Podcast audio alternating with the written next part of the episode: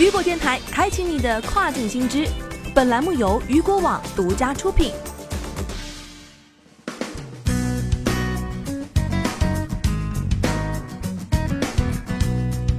Hello，大家好，欢迎大家收听这个时段的跨境风云。那么接下来时间将带您一起来了解到的是，Wish 更新 EPC 项目，采用全新的设计页面。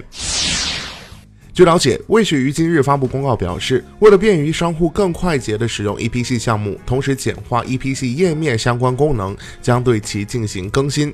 自 UTC 时间二零一九年十二月十八号的零时起，商户将产品 ID 添加至 EPC 后，产品将进入活跃状态。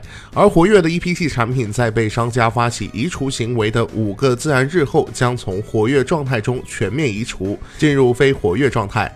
此外，EPC 也将采取取全新设计页面，以便于商户更加轻松地使用相关功能。与之前相比，更新后更加快速便捷的流程将允许商户添加更多产品至 EPC 中，同时也便于商户更快速地接收 EPC 订单。魏许也表示，鼓励商户添加更多优质产品至 EPC，以充分利用该项目的各项利好。据了解，魏许于去年九月宣布开通 EPC 合并订单服务，今年十二月还特地。新增了标题为 EPC 系的商户政策第十二条，以便于卖家清晰查看有关 EPC 的相关政策。